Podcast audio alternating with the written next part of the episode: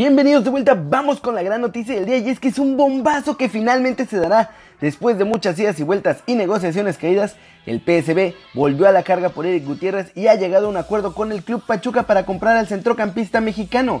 De hecho, hoy al terminar el partido por el boleto de Champions, al Chucky se le ha escapado la noticia, pues dijo que es un gran jugador, que tiene mucha calidad y que cree que es importante que muestre su fútbol con ellos.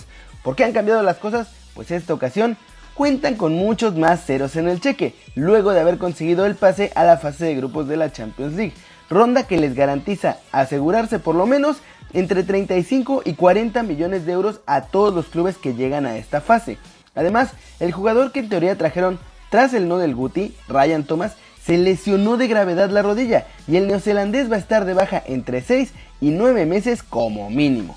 Esto significa que los holandeses también ya habrían elevado la oferta a los 15 millones que exigía Pachuca. El fichaje del mexicano se estaría haciendo oficial mañana mismo. No cabe duda que hoy ha sido un gran día para el Guti, pues además de su fichaje está convocado a la selección mexicana del Tuca Ferretti.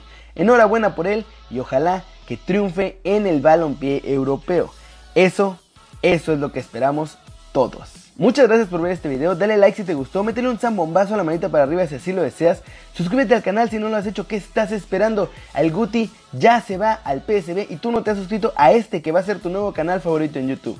Dale click a la campanita para que le hagas marca personal a los videos que salen cada día. Yo soy Kerry Ruiz y como siempre, nos vemos la próxima.